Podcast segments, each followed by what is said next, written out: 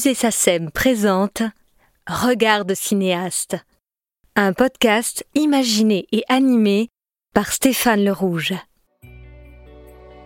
Bonjour à tous.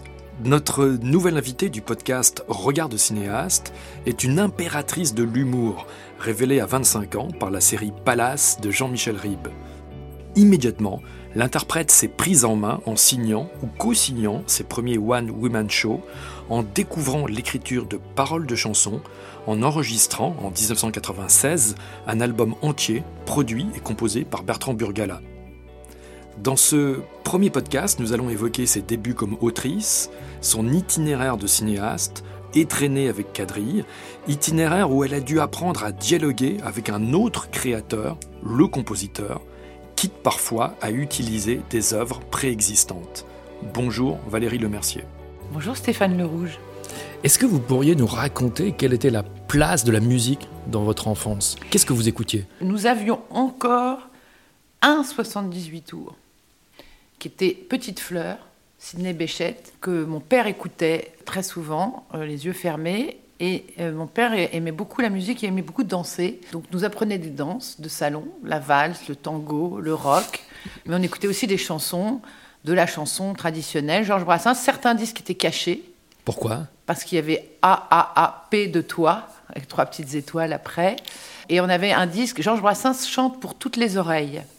Donc, euh, donc euh, on avait des, des, livres, des livres disques sur Brahms, sur Liszt, sur Beethoven, sur les grands musiciens. Et on avait évidemment Pierre et Leloup, Piccolo Saxo et compagnie, et de la chanson francophone, Félix Leclerc, Moustaki, euh, Maxime Le Forestier, Graham Wright qui reprenait les chansons de Cohen en, français, Anne Sylvestre. Et après, moi, je ne sais pas comment je suis parvenue jusqu'à eux. Parce que moi m'intéressait plus les, gens de music hall, donc euh, je ne sais pas comment je me suis procuré un disque de George Milton, ni comment j'ai entendu parler de lui, le petit pyjama, c'est pour mon papa.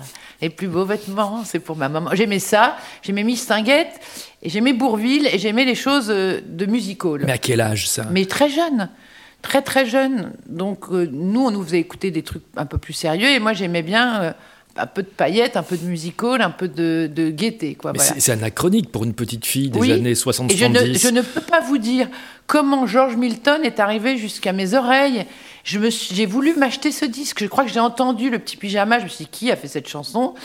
Et puis Miss Tinguette. Je sais que mon grand-père maternel l'aimait beaucoup, mais que c'était un peu interdit parce qu'il y avait un peu de jambes.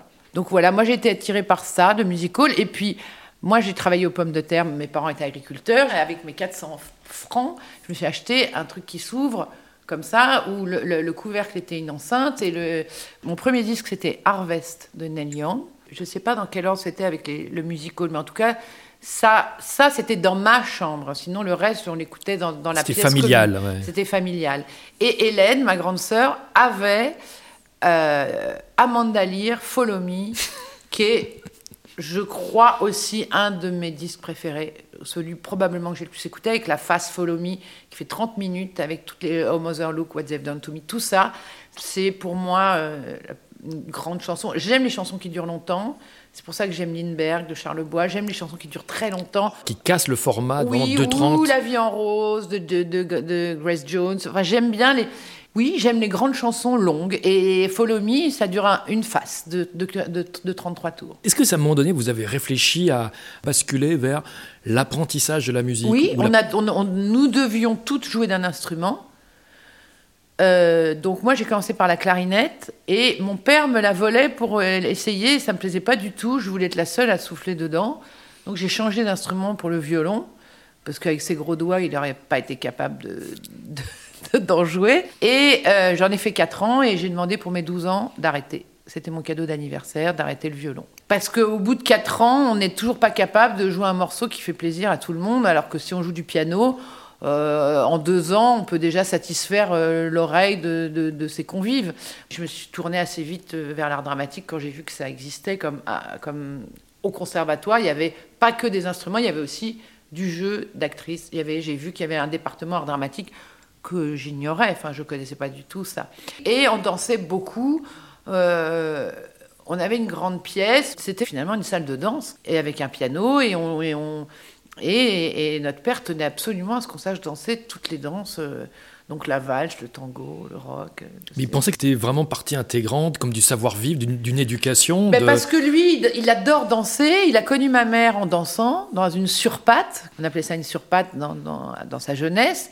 Et, euh, et c'était le meilleur danseur de la région. On l'invitait pour qu'il danse, pour qu'il fasse danser les filles. Il était beau, il est toujours, mais je veux dire, il était, euh, voilà, c'était le danseur euh, et il était infatigable. C'est-à-dire que il était connu pour dans les fêtes, dans les deux danser jusqu'à jusqu'au bout de la nuit. Il aime, il aime beaucoup danser, donc, euh, donc voilà, il nous apprenait à danser. Donc on, et nous, on- malheureusement, on n'avait pas beaucoup de partenaires qui, qui savaient danser euh, ces danses-là.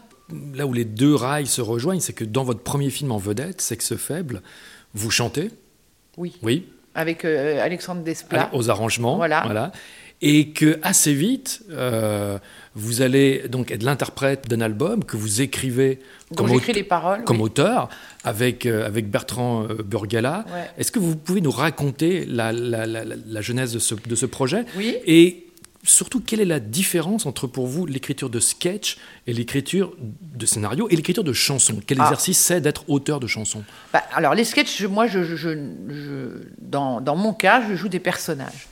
Je joue des gens, des personnages que souvent je, connais, que j'ai vus. Donc, c'est très, très, très différent. Et, et la première chanson qu'on a écrite, c'était au téléphone. Ça s'appelle Dans mon nombril pour Kaimi Kari. Bertrand avait cinq chansons à fournir et on était tous les deux euh, au téléphone et on a écrit la chanson en deux heures. Mais qu'y a-t-il dans mon nombril qui me rend si féminine? Une petite bête sans son papa qui me dit le regard là, ne me mange pas, ne me tue pas, garde-moi auprès de toi. Quand je pense à mon nombril, je suis très optimiste. Enfin bon, bref.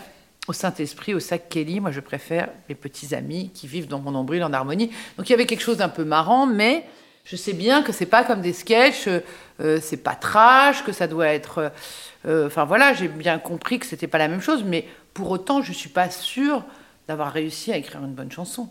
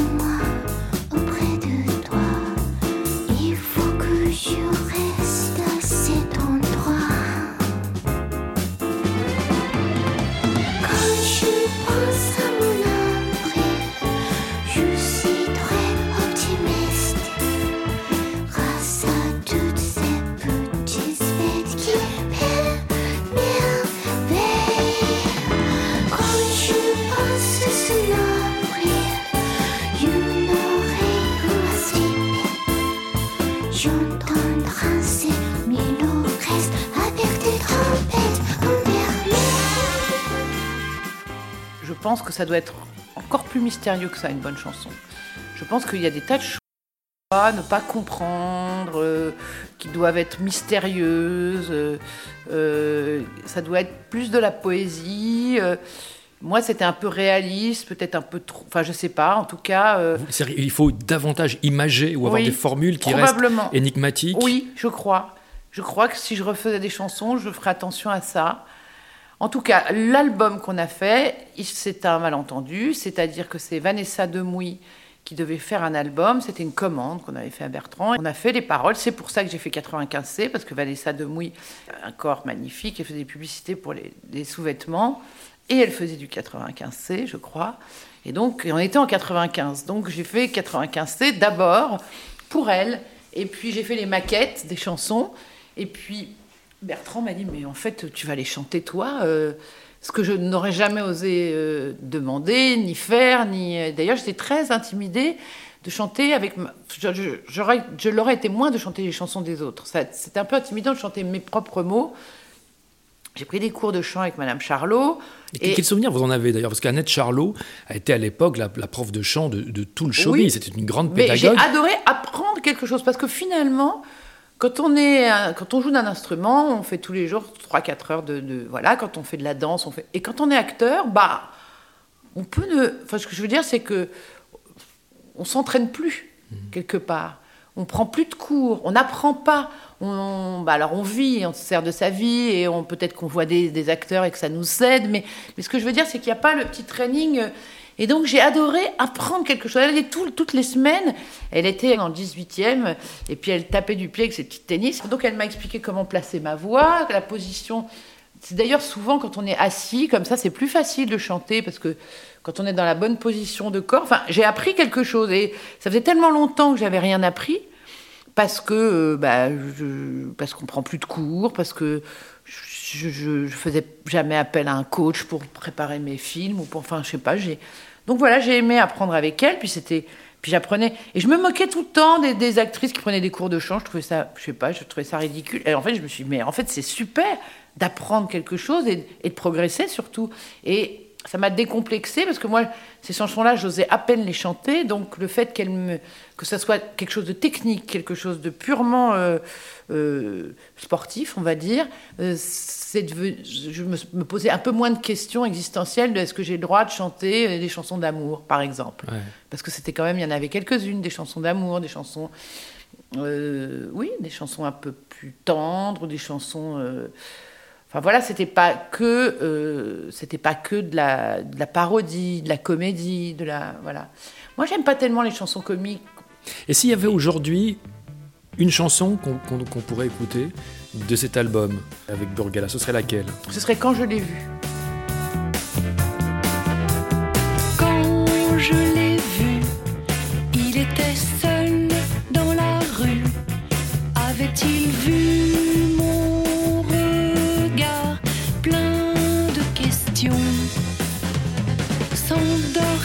Le soir Que fait-il comme profession?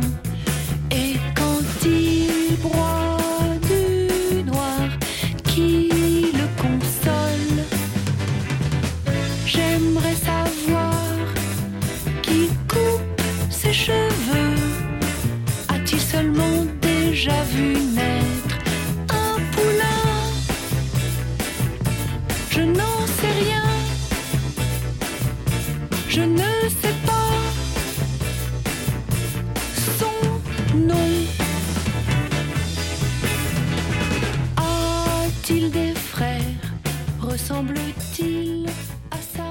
est-ce que vous avez vécu le, le marathon promotionnel de la sortie de ce disque On se souvient de cette baraque à frites Moi, au Virgin Megastore. Stéphane, il faut pas exagérer. Bah si. Et Bah, puis- bah, vous- non, et- en fait, je me retrouve avec une baraque avec des frites Haribo euh, au Virgin Megastore le matin, un samedi matin avant deux représentations, avec pas forcément la bonne chanson. C'est-à-dire, Goûte mes frites n'était pas forcément la meilleure chanson du disque, mais comme elle était un peu marrante, c'était celle-ci qu'on me faisait chanter, c'est celle-ci sur laquelle euh, je suis. on- la promo était axée à l'époque. Voilà, et, euh, et, euh, et c'était, on aurait dû attendre que le, le spectacle soit terminé, ou enfin voilà, c'était un espèce de mélange. euh, donc ils étaient contents parce que oui, les portes s'ouvraient pour aller à la télé, mais en même temps, les gens ils comprenaient plus rien si je chantais, si je jouais tout. C'était un peu, euh, et pour moi, un peu, j'étais un peu tiraillée parce que je- oui, je peux faire plusieurs choses, mais pas en même temps. Non, c'est-à-dire que vous pensez qu'il y a une sorte de malentendu sur la perception de l'album entre cette chanson qui, est, qui était un peu l'emblème Oui. de l'album et, et la réalité peut-être plus douce amère, Oui. réelle du, Oui. du, du- du- du disque. Oui, un petit peu plus mélancolique, un peu plus euh, euh, premier degré, un- euh, voilà. Et, et, et- et- et d'ailleurs, les gens me disent très souvent euh, l'album Goûte mes frites. Alors, il s'appelle pas Goûte mes frites cet album. Et c'est vrai qu'il cite plus évidemment Goûte mes frites que Le Cheval en savon ou justement Oui. euh, quand je l'ai vu. Oui, Mais, oui. Ou Bungalow, ou voilà, ça, ça n'est pas euh, ma chanson préférée, mais c'est celle peut-être qui est le- la plus amusante. Et c'est vrai que par la suite, vous avez pris part assez régulièrement à- comme invité euh, à, des projets d'autres euh, chanteurs. Euh, Vous avez écrit des chansons pour d'autres interprètes, toujours avec Burgala par Ouais, exemple, pour Christophe. Willem. Ouais. Mais vous n'avez plus jamais depuis fait d'album comme interprète. Est-ce que l'idée quand même vous, vous chatouille de temps en temps?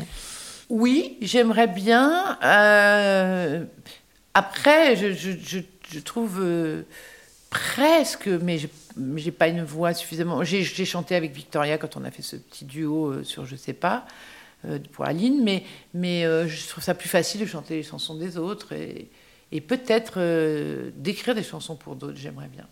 Mais pas de nouvel album comme interprète. Pas, pas, euh, c'est pas, euh, voilà. Par contre, j'ai très envie de faire des films musicaux. Donc euh, oui, je suis quand même, euh, j'ai envie de continuer ces, ces histoires de chansons, ça c'est sûr. Vous parliez à l'instant de l'année 96, donc qui est une année importante, puisque donc l'album sort, euh, il y a le théâtre de Paris, Mm. Et puis en même temps, euh, cette année-là, vous allez accepter de traverser le miroir de comédienne, vous allez devenir cinéaste, Oui, à l'invitation de Toscan Duplantier, qui à l'époque a décidé de pas, pas de moderniser, mais en tout cas de réactiver l'image de Guitry Oui. auprès d'une nouvelle génération, Oui. en faisant ce que personne n'a fait, c'est-à-dire remaker. Guitry. Oui. Et il m'a demandé de choisir entre plusieurs pièces que j'ai toutes lues sans voir les films. C'est-à-dire que n'ai je n'ai pas vu le film avant d'avoir fait le mien. J'ai lu les pièces et c'était la pièce que j'ai préférée, donc j'ai dit moi je voudrais faire Kadri, voilà. Mais euh, ça n'est pas arrivé comme ça, c'est-à-dire que j'avais fait 40 publicités et probablement Comme réalisatrice. oui, comme réalisatrice. Et donc j'avais passé deux ans de ma vie quand même à faire des choses, donc c'est-à-dire euh, efficaces, qui devaient être euh, donc et une publicité, c'est comme un film en miniature, mais il faut faire du casting, choisir des décors, euh, faire du montage, faire donc ça, on apprend toutes les phases d'un film, sauf que c'est des films qui durent 30 secondes. Mais j'ai appris mon métier moi en faisant des pubs et avec une, une- avec quand même, puisque c'est des pubs, on est obligé d'une certaine efficacité, que ça fasse son effet, que ça. Voilà donc. Un cahier des charges, en tout cas. Ah bah oui, et, et avec beaucoup de contraintes, et avec. Donc j'ai fait des pubs BIC avec les frères Cantona, j'ai fait des pubs pour le tac au tac, j'ai fait 42 pubs. Est-ce que c'était ou non une frustration finalement de devenir cinéaste sur un sujet qui n'est pas de soi, quand on est par ailleurs pour la Je scène pense soit que un j'aurais été euh, inhibée totalement euh, à l'idée de, de l'écrire. Et finalement, le fait que ce soit une commande, que ce soit ça, j'avais quand même le choix des pièces, mais que ce soit pas mon texte, que ce soit être au service d'un auteur, eh bien, je pense que ça a été euh, euh, moins inhibant que si c'était mon propre sujet, que si j'avais écrit moi-même. Euh, J'étais quand même assez jeune. Je, voilà, je j'aurais peut-être pas osé me lancer dans un film avant d'avoir fait celui-là. Et là, j'avais, c'était du théâtre. J'avais un texte. Je voulais pas, par contre, ajouter de poussière. Je voulais pas de napperon en dentelle. Je voulais pas. Je voulais rendre ça un petit peu intemporel.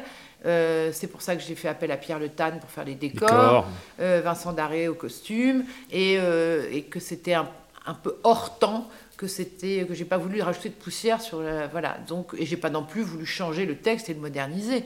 Mais c'est que du jeu ce film, c'est et de la musique. Je veux dire, c'est des acteurs.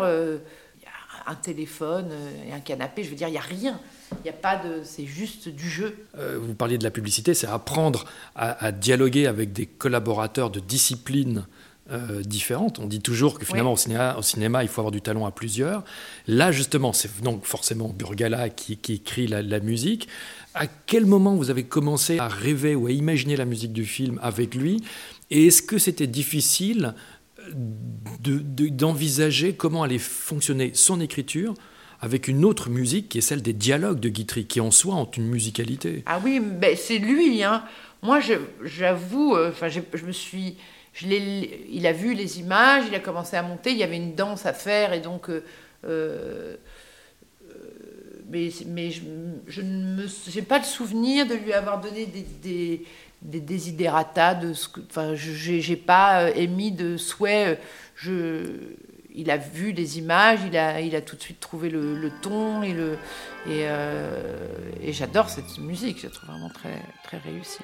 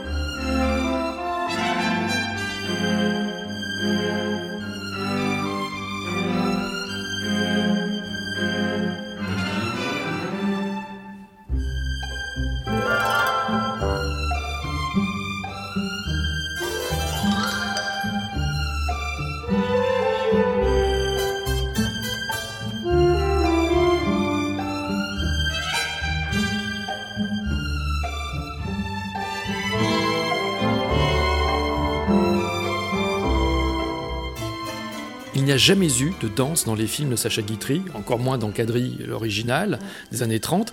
Comment est-ce que vous avez eu cette idée d'injecter de la chorégraphie au sujet? Parce que euh, je danse dans à peu près tous mes films. Il y a toujours au moins un petit peu de danse, dans tous mes spectacles aussi.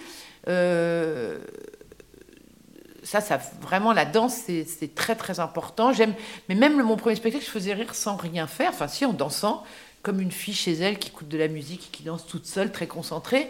Mais pour moi, euh, être une petite souris, voir des gens tout seuls danser chez eux euh, en slip, c'est quand même le truc euh, le plus réjouissant. Donc, je veux donner ce plaisir-là que j'aurais si j'étais cette petite souris, je veux le donner aux spectateurs.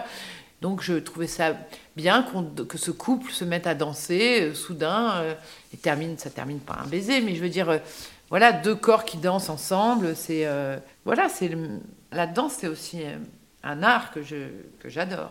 Et ça fait quoi quand on démarre soi-même comme cinéaste, en tout cas sur un long métrage, avec son compositeur? Parce que c'est c'est une impression de, de- de- Et en plus, votre compositeur Bertrand et Burgala est votre compagnon dans la vie, c'est une impression de démarrer ensemble euh, sur un même projet.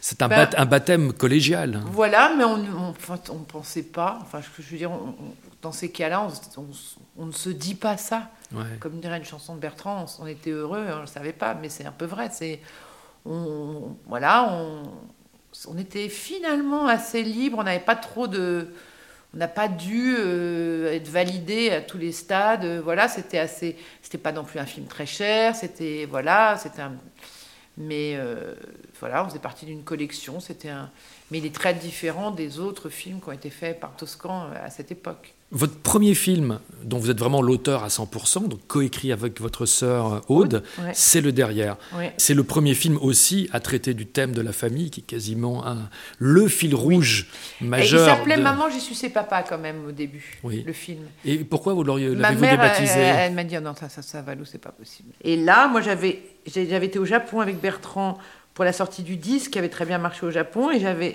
j'avais acheté une compile de, de Mancini, euh, de musique de Mancini, que, que vous connaissez évidemment, que- qui a fait la- notamment La Panthère Rose. Et je tombe sur ce morceau, The Sound of Italy, et euh, je, suis, je me dis un jour, je ferai un film et ce sera la musique de ce film. Qu'est-ce- Mais qu'est-ce qui vous a accroché dans ce thème de Mancini? Bah, je sais pas, la mélodie, le, je trouvais ça parfait pour de la musique de film. Je trouvais ça- donc, avant même d'écrire une phrase du derrière, j'avais déjà, je me disais déjà, ça sera le générique, ça sera la musique, du- ça sera une partie de la musique du, Ouais. du film. C'est-à-dire que vous avez vu relativement récemment la, la- la séquence pour laquelle Oui, a été Que créée. j'avais jamais vu, que vous m'avez montré à Angoulême. Oui. Ouais, et, qui est, et qui est en fait qui est un thème qui correspond au versant presque triste, la solitude finalement Ouais, du, du personnage de, de Peter Sellers Ben oui, mais, mais le derrière, c'est quand même une, c'est quand même une fille euh, qui connaît pas son père, euh, qui vient de perdre sa mère et qui sait même pas, euh, qui, qui pense un peu naïvement que, que c'est en se déguisant en garçon qu'elle va accéder à son père parce que c'est parce qu'il est homosexuel. Donc euh, il y a une grande solitude dans, dans, dans, dans cette euh, dans cette histoire. Enfin, en tout cas, que- quelqu'un qui qui est- qui qui sait pas comment atteindre son père, enfin, et puis qui se trompe complètement en faisant ça. Et donc c'est vrai qu'on est sur une voie un peu médiane, c'est-à-dire qu'il y a à la fois une musique originale de Tcherkinsky, thème, Oui. Et il y a aussi le thème qu'il a, qu'il a déployé, c'est-à-dire qu'il a fait aussi des, des adaptations de ce thème-là. Ouais, Voilà. qu'il a arrangé pour qu'il soit raccord avec le reste de la partition Oui, originale. oui, oui.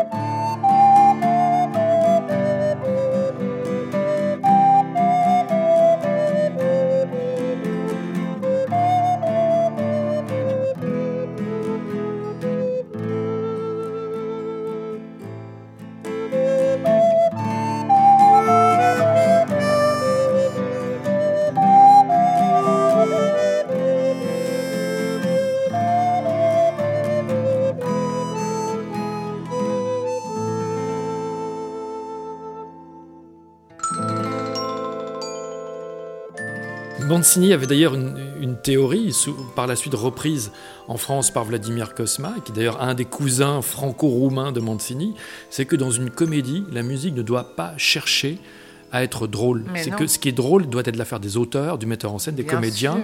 mais que la musique doit peut-être plutôt une sorte d'état supplémentaire. Oui. Est-ce que dans le derrière, pour vous, c'est ça, cet Oui. apport de Mancini? Ah oui, il y a quelque chose de, de- d'un peu triste dans la musique. Et il y a, bien sûr, de toute façon, euh, mais même quand on entend les, les, les, les-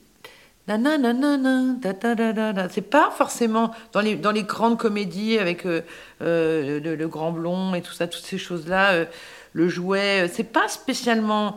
les musiques sont pas spécialement drôles. Non, elles sont souvent en mode mineur d'ailleurs. et- La musique n'est pas sans. C'est pas ça que ça, dé... ça fait. Fait pas rire. Enfin, qu'à ce niveau-là, vous vous sentez presque comme une descendante finalement d'une démarche qui vient de Chaplin, qui passe par Jacques Oui. Tati, par Oui. exemple aussi, Oui, où les musiques ne sont jamais drôles. Elles, sont, bah, elles ont un caractère populaire, mais pas drôle. Non, non. Mais ça doit pas l'être. Et une chanson non plus. Euh, Ça peut être entraînant, ça peut être dansant, ça peut être joyeux, mais, euh, mais drôle. euh, Ouais. Je... je- Après, quand c'est très. Voilà, il y a des. Il y a des, y a des... Par exemple, dans les chansons de Gainsbourg, il y a beaucoup de choses drôles. Mais euh, c'est drôle parce que c'est. euh, c'est pas comique. Enfin, voilà. Alors on a évoqué ces collaborations réussies, abouties avec Burgala sur quadrille, avec Tcherkinski, partagées avec Mancini sur le derrière, mais il y a aussi des collaborations avec une part de déception, de petites défaites ou de frustration. Sur Palais Royal, par exemple, euh, ça un film plus compliqué euh, musicalement, parce que là, c'était les retrouvailles avec Burgala, qui devait au départ écrire toute la musique du film, et puis plein de choses ont bougé. C'est-à-dire que son générique début, finalement, la musique du générique début est passée à la fin. Si vous voulez, euh, je, je suis quand même, je fais un film qui parle de, de Diana, on va dire, donc avec une cathédrale énorme et machin. Moi, je fais ça en Belgique, je fais ça avec, évidemment qu'il y a un peu de décor, évidemment qu'il y a des costumes et tout ça, mais on n'est pas non plus. C'était tellement flamboyant ce début, c'est qu'après, quand on arrivait dans la cathédrale, on, on- on était un peu déçus. Donc, il faut jamais décevoir. Il vaut mieux monter. Enfin voilà, donc euh, on avait un générique flamboyant, sublime, fait par Kunzel et Degas avec une musique extraordinaire. Puis après, ma petite cathédrale, elle faisait un peu cheap. Et donc, ça a été un peu douloureux parce que, et pour Kunzel et Degas et pour Bertrand, ce générique début devenait un générique de fin où on sait très bien que tous les gens se, sont plus tous là euh, à ce moment-là, en tout cas au cinéma. Et que, mais euh, moi, après ce sublime générique, on se retrouvait dans ma cathédrale, on a l'impression d'être dans une petite église de province. Le côté euh, royal, le côté euh, Magnificence. oui. voilà, euh, faisait un peu de cheap, quoi. Voilà, donc c'est.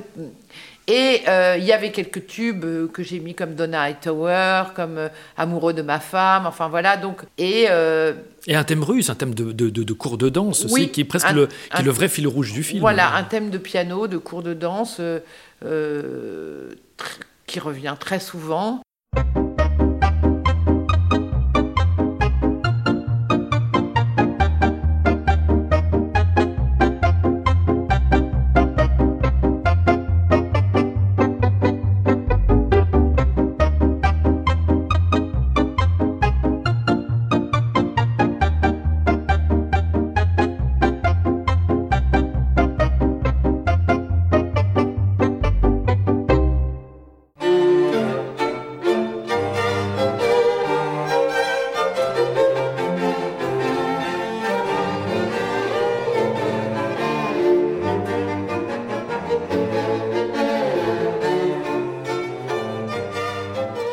C'est vrai que c'est un petit peu hybride, c'est un peu un mélange de ces deux choses et, que qu'évidemment il y a quand même toujours ce truc, c'est que quand on fait un montage sur de la musique, après on est c'est compliqué de passer à une autre, c'est très compliqué d'après de- d'en changer. Je suis d'accord que rien ne vaut de la musique originale, que évidemment qu'un grand film c'est avec de la musique originale, mais pour autant, pour l'instant, euh, à part quadrille, je suis restée euh, avec des musiques existantes pour lesquelles parfois j'ai essayé d'en faire d'autres et, j'ai remis les musiques du montage et j'ai remis les musiques de comme dans Marie-Francine où j'ai remis les musiques de Moustaki où j'ai remis des choses comme ça qui me touchaient que parfois le problème c'est que Je n'ai pas les outils, je ne sais pas faire, je ne sais pas composer. Je, je ne dis pas que je voudrais, mais quand c'est pas exactement ce qu'on a dans la tête ou ce qu'on, l'émotion qu'on, c'est compliqué, quoi. C'est euh, voilà. Vous, vous sentez que vous avez plus de difficultés à communiquer ou à dialoguer avec un compositeur qu'avec un chef Mais opérateur? bien sûr. Par exemple, quand on a fait Aline, euh, je, je pense avoir réussi à parler à la chanteuse pour qu'elle. Vraiment, j'étais avec elle tout le temps. Là où je, je- je me suis sentie moyen, c'est que quand il a fallu mixer ces musiques, et déjà, je n'ai pas le langage. J'entends un son. Comment, comment vous dire Je ne sais même pas dire. Il y a un truc qui me plaît pas. Je ne sais pas si c'est une guitare. Je sais pas si c'est. Je ne sais pas. Je dis ce machin-là. Donc, j'ai pas les, j'ai pas les codes. J'ai pas le langage. J'ai pas donc. J'ai appris un- en quelque sorte. Là, j'ai appris un peu un métier, mais c'était. Et aussi, quand on est avec les monteurs son, c'est pas du tout pareil de faire un disque et de faire de la musique de film, mais c'est pas la même chose qu'on veut entendre. Donc, euh, nous, on avait no- no- no- no- nos préférences, eux avaient les leurs. Enfin, il a fallu faire un, mélange. Euh, il, a fallu faire, euh, parce que nous, on voulait aussi pour le film, ça n'est pas pareil. Euh, quand c'est trop fort, on n'est plus du tout avec le personnage. Quand c'est trop, enfin bon, il y a beaucoup de choses à, doser. J'ai quelque part, un peu, avec Aline, un peu appris à mixer de la musique. Comment expliquer à quelqu'un ce qu'on veut entendre, à part dire voilà, je te fais écouter dix chansons, et c'est un peu dans ce goût-là que j'aimerais. Là, là, oui, on peut montrer des choses. Par exemple, quand on fait un décor, je peux montrer un truc, je dis voilà, je voudrais que ça ressemble à ça, ou un costume, je voudrais que ça ressemble à ça, ou un jeu. euh. Donc j'ai les mots pour lui parler, j'ai les mots pour parler aux acteurs, j'ai les mots pour parler euh, aux chanteurs, mais euh, parler aux compositeurs, aux arrangeurs, euh, euh, à part dire je préfère ça, il y a une note que j'aime pas. Et je pense avoir un peu d'oreille quand même. Sur Aline, des fois j'entendais quand c'était pas tout à fait. Parce que des fois les gens veulent changer les notes pour euh, s'approprier les mélodies ou je sais pas, que je, chose que, qui me plaît pas, pas, beaucoup. Je, l'entendais ça, donc je- j'entends à peu près, même si je peux chanter un peu faux moi. Mais j'ai un peu d'oreille, mais, mais j'aimerais avoir. oui, j'aimerais euh, pouvoir parler euh, avec un compositeur. Justement, vous parlez des films qui ont suivi euh, Palais Royal, c'est-à-dire 100% Cachemire Oui. et, et Marie-Francine, et ce sont des films, là, pour le coup, complètement éclatés au, au- au niveau des, des- des- des- des choix musicaux. Ce sont des films très hybrides, nourris d'œuvres euh, préexistantes qui vont à... 100% Cachemire, j'ai voulu de la musique russe tout le temps. En fait, j'ai regardé la date à l'âge de deux ans. À deux ans, je suis allée à Dieppe, au casino. J'ai eu la chance d'entendre les chœurs de l'armée rouge. Et donc, je suis, j'ai toujours aimé ces, ces chants. Et, et comme c'est l'ado- l'adoption d'un enfant russe, j'ai mis énormément de musique russe dans ce, dans ce film.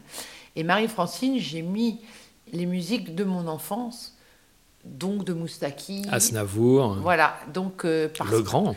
Le grand. Le grand, bah oui. Mais dans Marie-Francine, vous faites quelque chose qui est assez étonnant. Vous allez chercher un thème instrumental composé par Georges Moustaki, Oui. qui s'appelle Rue, Rue des, des Fossés Saint-Jacques. Ouais, dans le Euh, cinquième. Voilà, qui vient de la- du fameux album Le Métèque, Ouais. et qui est une sorte d'interlude euh, instrumental, Ouais. arrangé par Alain Goraguer. Et comme c'est un morceau que, que très peu de gens connaissent, finalement, ce morceau instrumental de Moustaki Mm. passe quasiment comme une composition originale Mm-hmm. dans Marie-Francine. Ben, euh, j'ai toujours aimé ce morceau. J'ai toujours pensé aussi que ce serait un très bon morceau pour un film. C'est aussi un. Voilà, il y a, il y a quelques morceaux de Moustaki où il n'y a pas de paroles. Et donc, évidemment, c'est plus simple pour mettre ça dans, dans un film. Mais, et là, c'est d'une grande mélancolie. C'est d'une grande. Et, et- voilà, c'est aussi un film où c'est. Bon, ça se finit bien pour une histoire d'amour, mais ce que je veux dire, c'est que la pauvre Marie-Francine, elle est quand même.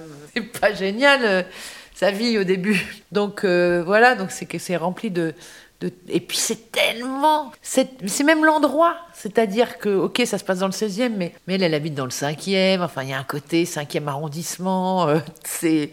Enfin, voilà, il y a cette bourgeoisie-là. Ça parle de, de, de ces gens-là, en fait. De... Donc c'est parfait, quoi, pour. Euh, Et la rue des Fossés Saint-Jacques, 75 005. hein, c'est. Il y a quelque chose de.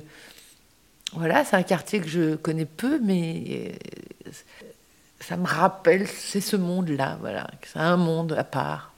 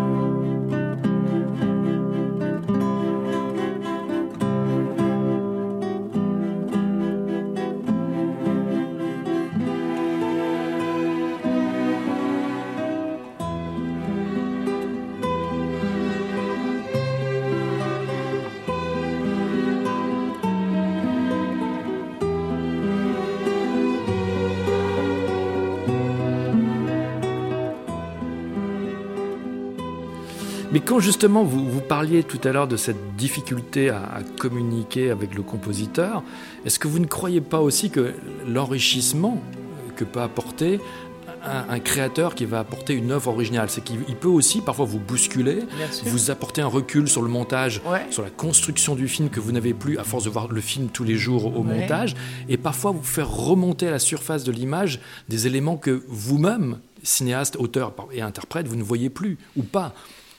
Probablement, probablement, mais euh, je, oui, je pense que la prochaine étape, ça sera ça. Mais se faire comprendre, euh, c'est pas si simple, se faire comprendre, euh, voilà, c'est- c'est- c'est-à-dire que si tout à coup la musique qu'on fabrique n'a pas l'effet émotionnel qu'on souhaite, c'est compliqué. Alors peut-être qu'on est un petit peu influencé parce qu'on l'a toute la journée dans l'oreille au montage, mais quand on fait écouter à d'autres et qu'on et voilà que de temps en temps, euh, mais ça, ça n'est pas pour mettre des tubes, c'est juste pour que les pour que pour que l'effet produit, pour qu'on ait l'émotion qu'on cherche, on, on puisse l'avoir, voilà et et et c'est compliqué parce que si on vous dit voilà c'est ça ou rien, et ça m'est arrivé sur Marie-Francine de faire composer de la musique et, et même de faire adapter ce thème-là avec des instruments et des, des, des violons. Et on est allé en studio, on est allé, on est allé, on a fait un, un orchestre de, je sais pas, il y avait 60 musiciens. Sur le thème de Moustaki, Ouais, et je ne m'en suis pas servi. c'est-à-dire que vous, vous ne retrouviez pas la, simplicité et l'émotion de la version de, euh, dirigée par Goraguer. Oui. Ça, ça, ça me faisait moins d'effet que juste ce thème euh, tout simple, Ouais. avec quatre instruments. Est-ce que vous ne croyez pas que c'est un effet aussi d'accoutumance qui vient de l'enfance Ce disque, vous avez dû l'écouter pareil Probablement, euh, mais ça me faisait. Moi, ce que je veux dire, c'est que la, la multitude d'instruments qui étaient déployés, le truc et tout, me, me faisait moins d'effet qu'un truc plus simple. C'est pas forcément la. la- la- la- les- enfin, voilà, c'est. euh, c'est pareil, si vous avez quelqu'un qui vous le joue au piano, un, un thème, et que vous le préférez, même avec un son un peu moins bon. Ce que je veux dire, c'est que le son, moi par exemple, quand je fais des films, je fabrique plein de sons avec mon téléphone, même sur Aline, avec où on a, euh, où c'est grand, voilà, où il y a des grands. Il y a plein de sons, et, tant- et ça marche, et on s'en fout. Mais des petites conneries, quand, je parle en morse avec ma mère, c'est un briquet sur une boîte en fer sur ma table de nuit avec mon téléphone. Et, ils ont essayé au bruitage de faire mieux. Y a, et là, c'est exactement pareil. C'est exactement pareil. Ou quand je, suis bébé dans mon, dans mon tiroir, c'est moi sur mon téléphone dans, dans les toilettes du montage. Et euh, dans Marie-Francine, quand mes parents font pipi euh, les uns après les autres dans la loge, de, euh, c'est une, bouteille d'eau dans, ma, dans, ma, dans les toilettes de ma loge, dans mon camion. qu'on a gardé parce que après on peut faire mieux avec un très bon micro avec et- et même les chiens c'est moi qui les fais J'adore le bruitage, j'adore. Et, de temps en temps, il y a des choses, bah, c'est voilà, comme, euh, je sais pas, j'imagine que si vous avez des enfants, euh, vous préférez entendre le bruit de votre enfant que qu'une dame de 50 ans qui fait, qui fait un bébé. euh. Enfin, voilà, c'est bon, c'est des choses. Et, pour moi, le son est quasiment plus important que l'image dans les films. Je privilégie le son. Et d'ailleurs, quand on fait du montage, mon monteur il me dit Mais on s'en fout, ça on le fera au son. Et tu dis Ah non, je peux pas montrer le film, même à mon producteur comme ça, dans une version de copie de travail, s'il y a un son qui ne me plaît pas. S'il y a une phrase, un mot qui est pas juste, qui... donc je le change. Parfois, je même je fais venir des acteurs pour changer les sons des acteurs au montage avant de les faire venir pour faire de la post synchro. Mais ce que je veux dire, c'est que le son, oui, le son est plus important que l'image. Je suis sûre de ça, surtout dans les comédies. Mais est-ce que vous croyez qu'après la, la jubilation d'avoir revécu des séances avec orchestre, notamment sur Aline, avec les arrangements et la direction d'orchestre de Galichet, est-ce que Ouais. ça vous a pas redonné envie de vivre, Ah bah si. d'avoir ce bonheur-là, Ah si. de replonger en studio avec une musique qui serait Ah vraiment si. fabriquée sur mesure Ah oui, Ouais. mais c'est c'est mon rêve. C'est pour moi le rêve ultime que j'ai pas réussi à. Mais c'est bien d'avoir des rêves, mais je l'ai celui-là, d'avoir de la. je- Par exemple, quand j'entends la leçon de piano, bah voilà, là, c'est- tout. On entend trois notes et on sait que c'est ce film-là. Et c'est ça un grand film. C'est un film qui imprime aussi avec la musique qui va avec. C'est sûr. En l'occurrence, Aline, c'est une chanteuse qu'on connaît, donc je voilà. Mais bien que j'ai mis aussi d'autres choses, mais en tout cas, mon rêve, c'est d'arriver à faire un, un film avec de la musique originale. Voilà, c'est le Graal. Il y a des projets en route qui permettent de... ben de- oui, deux. de- J'ai deux films en route qui permettent ça. un dessin animé pour les enfants et un, et un- un film. de fiction. Mm. Pour boucler la boucle avec Quadrille, euh, vous avez sur deux thèmes distincts du film, dont l'un des thèmes est d'ailleurs la- la- celui de la séquence du, du, du, du, du- du pas de deux avec Ouais. Sergio Castellito. Sur deux des thèmes du film, vous avez écrit des paroles, donc c'est dans l'avion et pas plus monsieur. Mm. Si on devait terminer avec l'une de ces deux chansons, ce serait laquelle? Cinq minutes, pas plus, monsieur. Merci Valérie. Merci. Cinq minutes, pas plus, monsieur. Je suis amoureuse d'un homme heureux. Il est comme vous si précieux qu'une tulipe lui crèverait les yeux. Vous êtes un drôle de paroissien. Vous êtes américain je suis dans vos bras, je pense à moi, oui, je pense à toi. Philippe, mon ami, vous allez sans doute être un peu froissé, tant pis.